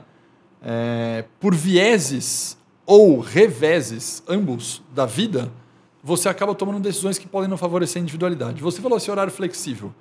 Por essência, nós somos como? Por essência. É horário flexível. totalmente Por flexível. essência, beleza? não? Essência, sim. Porém, eu vou dar dois casos para você. Quando a gente toma o primeiro processo trabalhista na cabeça, e o processo trabalhista fala o seguinte, cara, tô cobrando hora extra porque não sei o quê, porque eu trabalhei à noite, não sei o que, você fala, cara, tá me causando prejuízo, um negócio que eu nem sabia que a pessoa se sentia mal ou bem. Sim, sim, sim. Eu tomo um prejuízo e falo, cara, o que eu tenho que fazer? Eu não posso mais tomar processo trabalhista, porque isso aqui é risco, isso aqui é prejuízo, isso aqui é tempo perdido, gera estresse. Então eu já sei, então vamos controlar o horário. Revés número um. Revés número dois. Você passa a, a fazer isso e percebe que o indivíduo em si é, usa é ou abusa aquilo. Ah. individualmente daquilo. Você fala, liberar, ah, então beleza, eu posso fazer o que eu quiser, eu não entrego no prazo e tal. Aí você acaba falando, meu, não dá, por quê? Porque o cara não está entregando, porque ele não teve maturidade para assumir um horário flexível. E isso faz com que. Só que pensa, o gestor, você tem que entregar como líder. Sim. Você tem 10 na equipe. Vamos supor que dois, não precisa ser 70%, dois caras não têm maturidade suficiente. Cara, você fala, não posso ficar com 80% dos recursos, tem que estar com 100%, né? Sim, sim. Aí você fala, já sei, quero 100%, controlo todo mundo. Então, É, eu é. acho que esse revés é, que a gente toma na vida, Mas é muitas uma- vezes faz com que a gente volte a coisa que a gente nem Mas é gostaria. uma cultura militar. No exército, como é que funciona? Se um cara faz algum problema, quem paga? Todos. Todos. Esse é o conceito, né? Só que aí que tá, né? O grande. E, cara, aconteceu com a gente muito no passado, Mas algumas tô- tô regras falando, nossas. a gente né? fez isso direto. Não, mas muitas vezes a gente não deixou e a gente seguiu a nossa crença, entendeu? Várias Algumas falar- vezes sim, algumas vezes não. Algumas vezes a gente arrega, né? É, é, algumas vezes a gente é, é isso que eu tô falando. Liderar, Né? liderar não deixa de ser um processo de escolha. A gente tem que fazer escolhas, tem que entender o que que é importante, né? Putz, é importante que dois possam chegar um pouco mais tarde, mas no final a entrega, que essa, Não. essa não é discutível. A né? pergunta é a entrega, não é, É. chegar mais tarde. eu tô, entrega- não, tô, não tô Então, preocupado. esse é o ponto, a entrega, né? Mas que, putz, esse perfil, essa característica. Essa pessoa, por exemplo, é uma pessoa ótima. Ela resolveu sair do time porque ela também não se adaptou nesse jeito. E ela resolveu sair. Por mim, estava até ok ela chegar às 9, sair às 18, não sei o quê, seguir o by the book das coisas. Porque aquilo, no final das contas, ela até entregava bem, mas ela não se sentiu Não se sente confortável. tão parte daquela, daquele lugar. E muitas vezes eu, como gestor, tenho que falar o seguinte: poxa, independente se é flexibilidade ou se é controle, né, eu tenho a minha crença, mas também tem empresas que fazem controle por uma questão de legislação, uma série de coisas, e que entregam, funcionam muito bem. Não estou aqui querendo dizer que um é melhor ou pior do que o outro. Mas dependendo da escolha que eu faço, eu preciso arcar com as consequências É dessa escolha. Né? Então, acho que esse é, é- é o ponto-chave. Mas aí volta talvez no primeiro ponto que eu falei. Primeiro, se eu não me entendo como gestor, o que, que funciona para mim? O que, que funciona dentro daquela cultura? Se esse olhar e falar, ó, como é que a gente é aqui?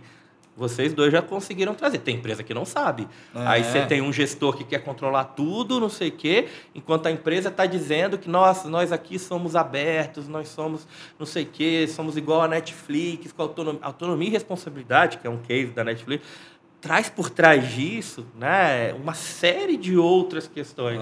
Né, confiança, não sei o quê, tudo. Mas também requer nível de protagonismo, as pessoas precisam se responsabilizar pelas decisões, requer maturidade. Então, tem outras características. Não. Eu, enquanto líder, a cultura que eu estou inserido, o que, que funciona, o que, que não funciona, compreender o outro, porque eu também, se eu não entendo quem é o outro, o nível de maturidade que eu preciso, o impacto que isso gera, e a partir daí a parte mais fácil, brincadeira, é tomar decisão, tomar decisão, o que eu faço? Como é que eu gerencio? Eu dou mais flexibilidade para um e controlo mais o outro, eu é, tiro alguém do time que putz, não está se adaptando naquele modelo, é, eu treino as pessoas, ou dou mais clareza, ou faço uma pergunta para dizer o que que é valor.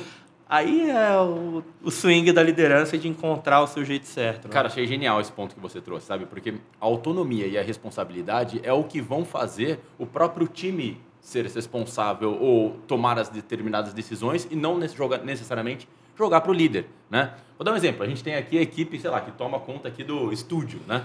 Pessoal que faz tal. Cara, se eles... A gente, eles têm que ter... Ah, horário flexível? Até certo ponto não, porque tem a hora que tem que o professor chega aqui para gravar, né? Ou que a gente vai fazer a gravação de um palestrante e tal, tem que estar tudo pronto. Então não pode acontecer do palestrante chegar aqui, opa, peraí, que o pessoa aqui ela tem horário flexível. Agora eu vou tá? montar aqui o estúdio, fica É, tranquilo. tô daqui a chegando, tô em Anguera, daqui a É, pouco eu tô chegando daqui aqui, a daqui meia hora eu chego. Não, cara. Nas aulas, né? A gente tem horário para começar com o Ah, aluno, a gente tem uma responsabilidade. O professor É. fala assim: ah, não, acho que hoje eu vou chegar um pouquinho mais É, tarde na é, aula. Tá flexível para Tem 20 começar. alunos na sala esperando. Então, e aí que tá. E aí que eu acho que entra junto com a, é, a questão da responsabilidade. Porque a gente tem autonomia para decidir que é, eu- como é que a gente vai chegar se de repente uma autonomia fala o seguinte, cara, eu vou precisar chegar mais tarde, me cobre.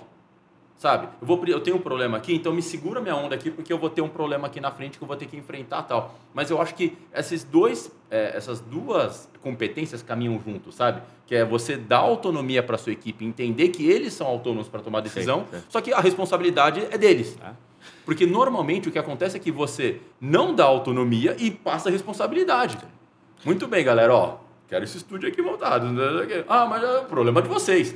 É isso que não pode acontecer, sabe? É isso que eu acho que é o grande pulo do gato que as empresas estão fazendo quando a gente coloca o conceito de squads, com times é, mais autônomos e mais responsáveis. Eu acho que isso tem sido uma mudança, sendo otimista aqui novamente, Sim, muito sim, sim. grande, né? É, e, e cair por terra também essa crença de que ah, esse modelo é mais fácil. Não é mais fácil, é muito mais difícil gerenciar nesse contexto mais complexo. É. Quando eu dou autonomia, é, é muito, o comando e controle é muito mais fácil. É, eu sou o líder, eu digo o que tem que fazer, você vai lá e faz, eu cobro, Principalmente quando você não vê evolução. Né? Só que a questão é, do ponto de vista de realizar o potencial humano, se eu estou falando principalmente num lugar de criatividade, de diversidade, de compreensão do cliente, de, de, de escutar, né, de propor soluções né, que vão além daquilo que está definido no padrão, no processo, né, eu preciso usar o melhor das pessoas. Para isso, as pessoas precisam ter liberdade, precisam ter autonomia para tomada de decisão. Agora, é muito mais difícil gerenciar nesse modelo. Requer do líder esse lugar, muitas vezes, de desapego e olhar e falar assim: putz, eu achava que eram três coisas, a galera trouxe 15. Não é. E ok. A gente, tá Não, vendo, a gente tá vendo, você, o Alex mostrou umas tirinhas uma vez, né, da diferença do squad e tal, o formato era uma tirinha interessante, mas tava falando assim, sei lá, o líder chega e fala, ó, temos que construir uma ponte, lembra dessa? Hum? É Né? o gráfico de alinhamento versus autonomia. Aí você fala, ó, temos que construir uma ponte. Aí você chega para um time e fala, pessoal, temos que construir uma ponte. Aí, cara, na cabeça muitas vezes do líder, né, do líder principalmente tradicional, fala, galera, faz o seguinte, você vai fazer aquilo, você vai fazer aquilo, e eu quero ver essa ponte pronta em uma semana. Só que quando você chega para o time, o pessoal vai falar o seguinte, "Pero- pessoal, peraí, será que o que a gente precisa é uma ponte mesmo? Qual que é a altura dessa ponte? Aí o pessoal vai fazer um estudo. Você como líder fica lá, caramba, bicho, eu já tava com a ponte no Ah, meio do caminho, Nada, pronto, cara, caralho. Os caras estão voltando para trás. vamos fazer um Não, estudo para ver se é não, ponte mesmo. Aí você relaxa, né? Autonomia, né? Autonomia. Autonomia, você fala, relaxa, deixa eu ver. Aí o pessoal volta, a gente fez um estudo aqui. Na verdade é o seguinte, vai ter que ser uma mas diferente. Aí você fala, caramba, tal. Só que eu acho que você como líder entender que esse é o processo, sabe? É assim mesmo, galera. Mudou Porque agora. no fundo, o que a gente faz para fechar esse ponto aí? A gente faz um autoalinhamento, dá uma, um objetivo, um propósito, uma missão e fala o seguinte, ó, o objetivo, nosso propósito é cruzar o rio. Isso. Como que a gente vai cruzar o rio? Vocês decidem. Mas preciso que cruze o rio. É. Se vai ser ponte, não vai, qual jeito, os caras já também fazer. exato. Mas é difícil você... É na lógico. cabeça Só que se você é não falar que tem que cruzar o rio, é aí que dá merda, né? Requer confiança, requer reconhecimento das habilidades, requer compreensão do desafio, porque se eu também não tenho clareza que o desafio é cruzar o rio, o desafio é, é É uma ponte, e tem um- uma referência para depois quem quiser pesquisar que eu uso bastante em projetos dentro de organizações que da Linda Hill chamado Collective Genius, que é como o Google, né? Tem todo um estudo não só o Google, mas é, trabalha com, com gênios ou, ou com grupos de pessoas que têm capacidade, inclusive, de dizer "Putz, não- não, a gente É um precisa nem cruzar o rio, né? Tem um livro dela, mas tem o TED Talks que é muito legal e tem umas referências sobre isso, que é exatamente esse lugar de dar liberdade, né? É, que é como eu uso o melhor das pessoas, porque se eu como líder acho que eu já sei tudo, né? E às vezes pode vir uma ideia totalmente diferente, uma forma diferente de pensar, um jeito diferente de fazer, que eu acho que esse é o lugar, né? O quanto mais a gente co-criar e aí expandindo as, as fronteiras, trazendo o cliente para a construção das soluções, É isso, né? é E isso eu aí. tenho que estar aberto, porque se eu também falar assim, ah, putz, o cliente não sabe nada de, de construir ponte, só que quem cruza o rio é o cliente, né? É. Então, assim, o quanto mais eu crio esse espaço, mas mais uma vez, não é mais fácil, é mais difícil. É, o caminho é mais mais difícil. difícil. Mas as- o resultado ao final, ele pode ser muito melhor, né? E pode ser diferente daquilo que eu estava na minha cabeça, né? Então acho que esse é essa abertura de escutar os outros e, e- e conseguir trazer soluções através das pessoas é um, um grande ponto aqui. Legal. Um último ponto que eu queria trazer com você é a questão de é, momento que a gente está vivendo, né? Dessa ou a segunda epidemia ou pandemia de burnout mental Sim. e tudo que a gente está vivendo, tal, de setembro amarelo tal. Mas é um pouco do papel das redes sociais nesse sentido, né? Porque virou, desculpa o modo de falar, mas virou a casa do capeta, né? Um xingando o outro agora, é, política e tal, e todo mundo pode, politicamente correto, é incorreto, não é? Cara, virou uma doideira, né? E todo Sim. mundo querendo comparar a sua, o seu bastidor com o palco dos outros, né? Afinal de contas, a gente, sei lá, você vê as postagens, tá em lugares maravilhosos, ninguém posta agora, puta, tudo errado, bati o carro, sabe? Ninguém posta isso. Mas é, esse é um momento crítico que a gente está vivendo e tem que estar atento também, né? Você acha que as empresas, de alguma forma, ou os líderes, devem, sei lá, acompanhar o- a rede social da sua equipe de alguma Você acha que a gente deve chegar nesse nível assim? É, eu acho que não. É uma opinião muito pessoal minha, né? Eu acho que tem uma questão da, da individualidade, né? De- de respeitar um pouco do espaço do outro. Mas do ponto de vista individual, aí eu acho que vale a dica realmente, né? E, e aí não estou dizendo aqui querendo pagar de, de santo e dizer que eu também não sou refém de muitas vezes das redes sociais. Mas você usa a rede social? Uso, uso bastante, uso bastante. Mas você rede posta, social. sei lá, coisa do dia a dia, assim. É que eu e o Alex a gente não usa, né? Praticamente Eu nada. uso o LinkedIn, né? Não, mas você. Não, Tô falando pessoal. pessoal, não assim. uso, não Ah, uso. não. Ah, eu uso também não uso bastante. não por, por nada, mas por falta de, sei lá. O meu é tempo e. Ah, eu não também. quero expor minha vida pessoal aleatoriamente em troco de nada, né? Eu Pra mim, o valor, qual que seria o valor pessoal, né? Mostrar que eu tô feliz pros outros, mas Ah. eu não vejo muito, O- muito valor nisso. Tem até tinha uma, Filosófico. um meme recente falando sobre isso, né? Pegando cada rede social, comparando com, Ah, é com legal, uma né? necessidade O- humana. o né? É, a inveja e é. não sei o que, tudo. Porque se a gente pensar bem, as redes sociais nada mais são do que uma potencialização das características humanas. Isso, Né? Então, é, é, é. a mesma pergunta que a gente fez aquela hora, ah, será que o mundo mudou?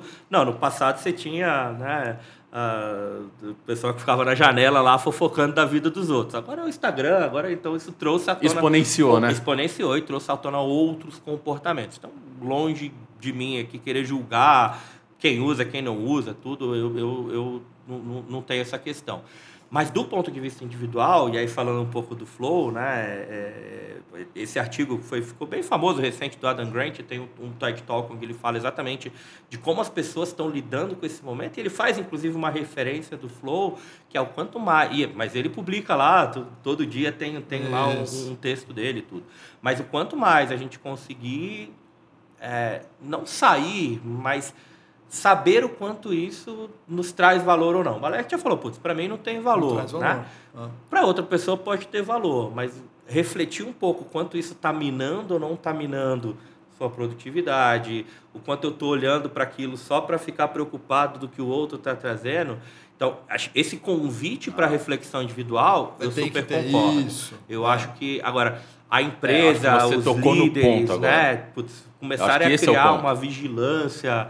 Eu, eu sou totalmente contra isso, porque eu acho que isso vai contra esse lugar de respeitar a individualidade do outro, saber quem o outro é como Mas aí, só para ser polêmico, você é contra, mas ao Claro. mesmo tempo você faz o check emocional, você faz o one-to-one para conhecer cada indivíduo individualmente. Então você quer conhecer o cara, mas na rede social pode te ajudar pra caramba pra você conhecer. Eu quero conhecer E ele. outra, a rede social não é pública? Ele tá pondo lá, não é porque você falou, você Claro. tem que publicar na rede social, porque aqui dentro, para trabalhar na minha empresa, eu vou fiscalizar a tua rede social para eu te conhecer. Você não fez essa obrigação, quem quis colocar foi ele. Se é público, é público, você pode usar. Eu vou num, num princípio que está por trás do check-in emocional e que está por trás. Eu, eu, O meu- Alex sempre sendo polêmico. Não, a graça é essa, pô. eu Eu sei preciso disso, polemizar. É, assuntos mamilos do Alex. Eu falei Assuntos assim, na polêmicos. hora que eu cheguei, eu falei, quem que vai estar? Pô, tem o Henrique e Alex. Eu Falei, opa, já veio polêmica. Não, é eu sei polêmico. que tem Lógico, isso, pô. né? Você pode usar qual é o problema. Você quer ser individualista, individual, o cara que publicou é público. Super. Não, Você vê a rede meu social time, dele. meu time tá todo no meu perfil, né? É, então, eu, pronto. Eu sigo todo mundo e eu, e eu, e eu vejo quando eles postam, né? E é mais para mim tem um princípio, é um princípio meu, né? Uma crença minha que é a capacidade ou e falar que é fácil não é, mas é o não julgamento. Então, quando eu trago isso pro check-in emocional, inclusive eu não julgo quem fala hoje eu não quero falar, ok, né? Eu não vou Beleza. obrigar a pessoa. Da mesma forma, eu não julgo também tem pessoas que publicam todo dia, publicam né, coisas que não necessariamente eu publicaria.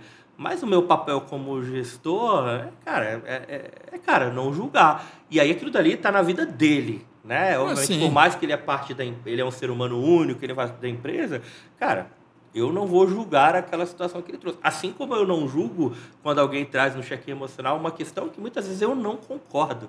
E não cabe a mim Julgar. dizer se Desde a que- posição dela é certa, é errada. Só para ser de polêmico de novo, desde que eu não esteja fazendo um processo seletivo, porque no processo seletivo, na entrevista que a gente simulou, a gente fez perguntas de cunho pessoal para entender a pessoa justamente para julgar e poder fazer um processo seletivo. É, é, Você vê como é complicado, né, Mas cara? ó, é tão complicado que É, uma vez aconteceu cara. uma situação comigo, eu tava. Mas aí não é julgar, talvez seja avaliar o comportamento ou buscar Ah. características das competências para aquilo que me serve. Muito bom, saiu bem, eu concordo. É, mas Cara, é- mas- é uma boa saída. Olha como é uma Positivo. situação delicada realmente. Teve uma vez que eu tava. Era um domingo à noite, aquele momento, sabe? Um momento fantástico, assim, que você já tá pra dormir e tal, toca meu celular.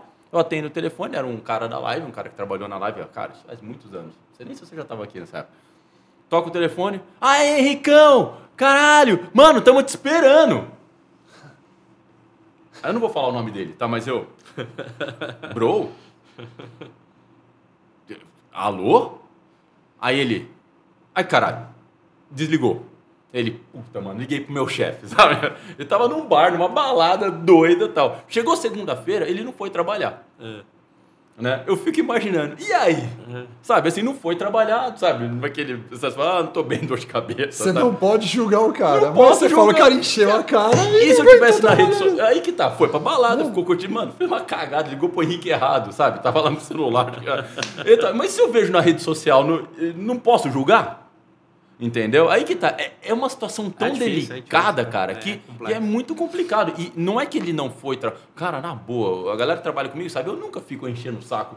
Veio, não veio, tá aqui, não tá. Cara, beleza, cara. Vou voltar naquele. Vamos entregar o que a gente tem pra fazer É e tal. aí. Mas o grande problema é que era um dia de evento. E a gente precisava dele. Ele era o cara que ia tirar as fotos do negócio. Sabe? E não foi, entendeu? E, cara, e aí que tá. É, autonomia, responsabilidade. Lógico que na primeira oportunidade que eu tive, eu, cara, não é um cara que a gente pode contar no time. Pisou feio na bola, né? Não pelo fato de ter ido na balada, mas pelo fato de ter. Sim, faltou é o ponto, responsabilidade. né? O que- o- a, a- a causa que pode ter sido a origem, mas o impacto disso É. é, Quem nunca ligou bêbado pra alguém no meio da balada? É, Eu vai lá, isso, olha né? o celular. Não não, pro meu eu chefe, não. né? Mas Essa aí eu escapei. Cara, verdade. tudo eu não bebo praticamente. Ah, é verdade. Então, Então, Mas você olha aqui, tá tudo escapei. embaralhado, você fala, bicho, é esse aqui mesmo. né? Mas, mas é isso. eu tô- É delicado. Não é fácil, cara. Acho que a gente fala, até tem um dos modos aqui na hora que a gente fala de empatia. É. Pra mim, a maior dificuldade é porque é a natureza humana. A gente foi criado pra julgar, inclusive pra gente sobreviver na vida. Como um bebê, a gente começa a nascer, "Não, isso daqui eu posso fazer, isso daqui eu não posso. Então é, é muito natural. Então a gente foi. O mindset do julgamento ele faz parte do processo.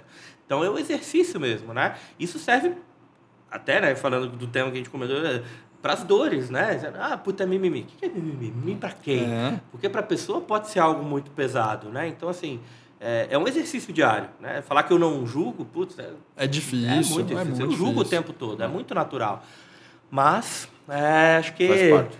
A gente está aqui para isso, né? Acho que Tamo a gente está aqui pra para evoluir enquanto sociedade, enquanto liderança e, de uma certa forma, espero que as reflexões aqui tenham ajudado a gente a pensar um pouco sobre nosso papel. Marcelo, muito obrigado, cara. Parabéns pelo bate-papo. De verdade, foi muito esclarecedor pra gente, sabe? Adorei. Com certeza gerou muitas reflexões pra gente aqui. A gente vai ficar pensando um pouco e refletindo como é que a gente lida com a nossa equipe para tentar ser um líder melhor, preparar a nossa equipe de uma forma mais clara. De verdade, brigadão.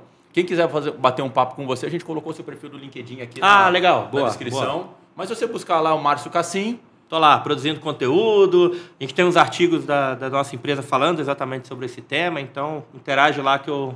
que e a gente empresa chama Flow Flow Group é uma empresa europeia, a gente trouxe para o Brasil há quatro anos. A gente trabalha com projetos de consultoria na área de desenvolvimento humano, cultura organizacional. Então, muito do que a gente falou aqui não tem muito estudo por trás e tem vivência real aí. Pelo menos 30 clientes no Brasil hoje de empresas grandes. E quem quiser bater um papo com você sobre a Flow, procura. Só procurar lá no próprio LinkedIn, tem a página da Flow, mas me chama lá, eu, eu brinco lá, eu sou CEO, sou consultor, sou financeiro, então a gente tem uma estrutura grande, mas até pelo meu jeitão também, só interagir que a gente troca ideia lá. Legal. Pessoal, muito obrigado. Obrigado pelo bate-papo. Marcião, meu, novamente. Valeu, obrigado. Henrique. Obrigado. Valeu, Alex. Muito obrigado, muito obrigado. Abraço, Pessoal, galera. novamente, Segue a gente lá no canal, deixa um comentário. Valeu, pessoal. Um abraço e até a próxima.